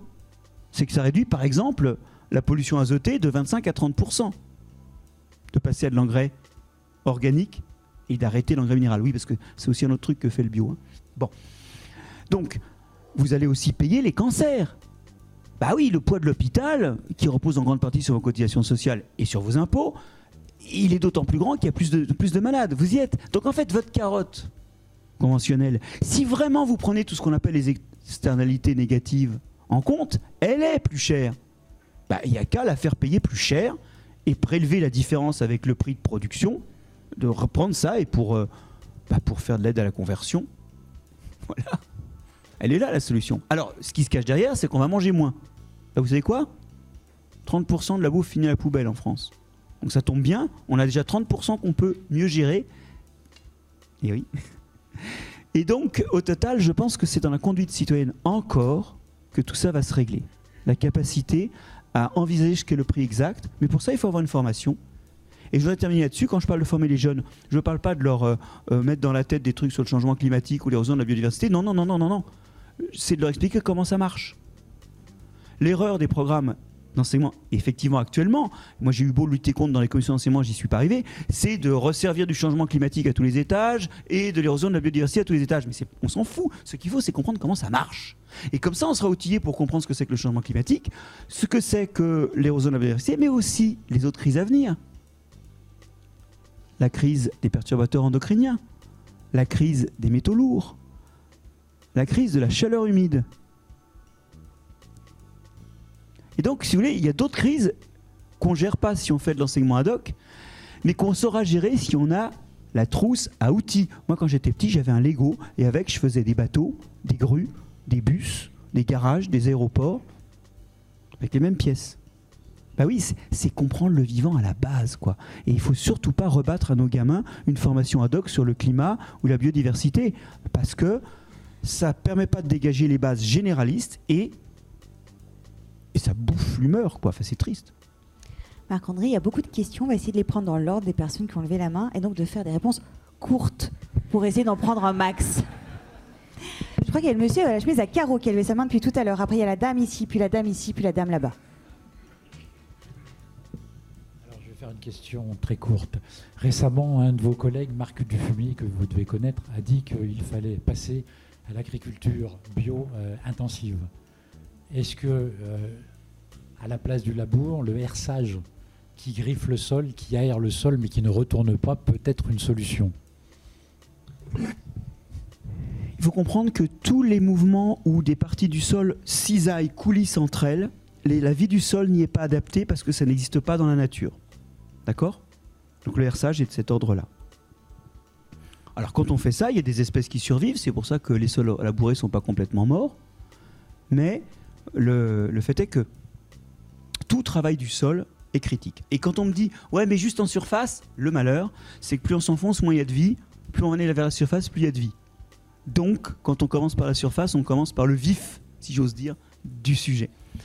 Euh, voilà. Alors, euh, j'ai eu quelqu'un qui faisait un geste. euh, non? Parce que le maximum de travail du sol que vous pouvez faire, c'est ce qu'on appelle le travail à la grelinette. Et j'ai bien cru voir un geste de grelinage, non? Alors, la grelinette, hein, c'est un truc avec des dents, comme un peigne avec des dents écartées, qui est horizontal, avec deux manches. Et donc, on enfonce dans le sol et on fait tchac tchac. Ça écarte, mais ça cisaille pas. Alors ça. Alors Monsieur Grelin était savoyard. Alors la grelinette, ça. Alors vous allez me dire, bah c'est- je te vois avec ta grelinette et tes 250 hectares de céréales. Demain, ouais non non mais demain et j'ai vu la personne qui vous parle a vu les prototypes. Demain, on aura des trucs euh, tractés euh, qui feront, euh, qui grelineront à grande échelle. Ça, ça permet d'aérer votre sol s'il le faut. Mais je vais vous dire, un sol vivant, il est aéré de lui-même. Parce qu'il y a plein de trucs qui font des trous en se déplaçant. Des bactéries, des amibes, des champignons qui poussent et qui meurent, des racines qui poussent et qui meurent, des acariens, des vers de terre. On n'a pas le temps de faire les autres. Madame avec le pull rouge qui était là. Euh, euh, bonsoir, bah, merci d'abord aussi euh, pour tout ça. J'avais en fait deux petites questions. Euh, première, c'est euh, comment est-ce qu'on fait dans l'enseignement pour euh, former les jeunes quand il est plus facile d'avoir des formations avec les entreprises, de financer des formations avec des banques, je suis désolée, on est dans une banque, mais que de trouver des intervenants, enfin en tout cas de payer des intervenants pour un club nature? Première question. Deuxième question, comment alors ça, ça rejoint un peu la, la question de la dame là-haut, la sensibilisation de nos élus. Je ne sais pas si vous avez vu le Grand Annecy, qui n'est pas le Grand Paris, mais qui est quand même absolument désastreux aussi au niveau bétonisation. C'est tout du temps qu'on perd, et donc des surfaces qu'on perd, qui à l'avenir, eh ben, euh, ne seront pas récupérables. Donc est-ce qu'il y a une baguette, ma- baguette, baguette magique par là ou je sais pas. Non, il n'y a pas de baguette magique. Mais en tout cas, pour ce qui est euh, des, euh, euh, des classes, bon, on a la chance d'avoir un enseignement très centralisé en France avec des programmes, des répartitions horaires. Bon, alors, je vais vous dire le nom d'une fédération que je préside qui s'appelle la Fédération Biogé, qui regroupe le muséum, mais aussi des tas de sociétés scientifiques, des sociétés de citoyens, des sociétés de journalistes, des fédérations d'entreprises. On est 70 au total et on se bat pour justement la promotion de, l'enseignement de la biologie en France, avec, enfin, des sciences du vivant et de l'environnement en France, avec deux idées derrière. C'est l'enseignement des mécanismes qu'on veut. Par exemple, au primaire, on va pas commencer à faire des trucs euh, euh, tordus. On va commencer à essayer de bien comprendre ce que c'est qu'une plante, à la voir, sentir, toucher, euh, nommer les parties, envisager comment ça marche. Enfin, c'est le début de l'approche qu'on veut à ce moment-là. hein. C'est ouvrir la porte qu'on franchira dans le, secondaire en termes de compréhension. Donc euh, on se bat pour ça, alors sans aucun succès. Aujourd'hui on est dans un pays qui entend plus les matheux qui disent bah oui en 700 heures on n'arrive pas à former les enfants aux maths, donc il nous en faut plus. Euh, moi là je je saisis pas le raisonnement parce que si j'ai 700 heures de bio et qu'ils sont mauvais biologistes, la première question que je me pose, et là, je me la pose parce qu'effectivement, aujourd'hui, l'enseignement de la biologie n'est pas forcément parfait. Il faut vraiment se poser des questions. La première question que je me pose, c'est celle de qu'est-ce que je fais? Bon, bref. Je ne le fais pas plus, j'essaie de le faire différemment. Et donc, on s'est complètement fait voler le grand enjeu qui est plus de science dans la formation citoyenne. Et on voit bien avec la crise du Covid ou avec les crises environnementales dont on parle depuis tout à l'heure que c'est important. Parce que c'est un outil de liberté du citoyen, la connaissance scientifique. Donc, je suis d'accord qu'il faut revoir les choses et qu'on a une vision centrale de ça. Mais on a un autre problème. C'est qu'aujourd'hui, on n'enseigne plus dans les lycées ou dans les collèges. L'essentiel des enseignements, des acquis ou de ce qui influence les jeunes, c'est sur les réseaux sociaux. Et c'est une autre chose que j'ai eu l'occasion de défendre à l'Assemblée nationale devant la commission des affaires culturelles, pour, pour Biogé, hein, qui était invité, c'est que demain, l'enseignement, c'est plus dans les lycées seulement ou dans les collèges ou dans les c'est sur les réseaux sociaux.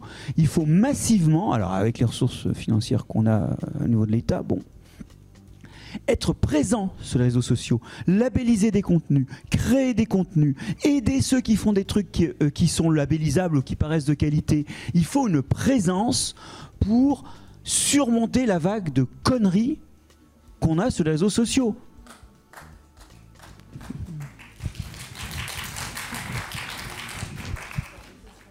Marc-André Solo, j'ai l'impression qu'il y a encore plein de questions pour vous et pour autant, on va s'arrêter, mais il y a une suite avec un cocktail dînatoire pour prolonger les échanges.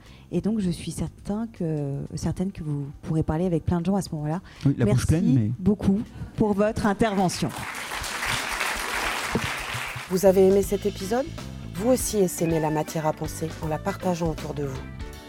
Pour en savoir plus, rendez-vous sur notre site internet livreenmarche.com. À bientôt